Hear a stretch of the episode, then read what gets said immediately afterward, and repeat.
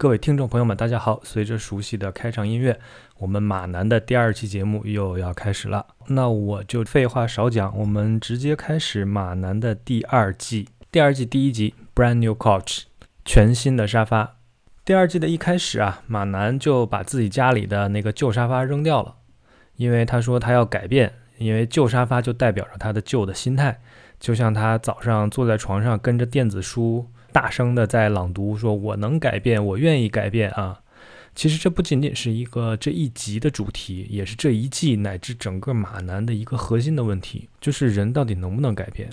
马南开始跑步，因为第一季的结尾，他不是得到了那个一代焦马的电影角色嘛？导演让他减肥，让他跑步，而且一代焦马就是一个赛马，就是一个专门跑步的马。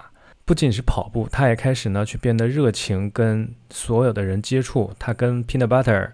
啊，去聊天，主动的聊天，而且不再是以前的那种态度啊，不是那个尖酸刻薄的马男，而是一个非常热心、非常积极向上的马男。来到了片场呢，他也充满干劲的跟大家打成一片。只不过他的第一场戏要拍的是一个一代焦马的 dark moment，在戏里的那个时刻，一代焦马刚刚输掉了第一场比赛，而且他的父亲呢被送去了一个胶水工厂。结果马男在表演的时候呢，却是一个灾难级别的理解。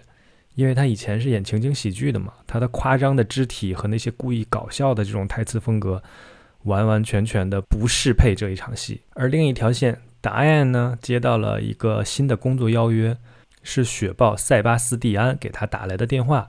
那个雪豹呢是一个亿万富翁，他现在正在北科尔多维亚的战场，在那边帮助战乱中的人。他希望戴安能去到前线去记录他的一些事情，帮他写一本书。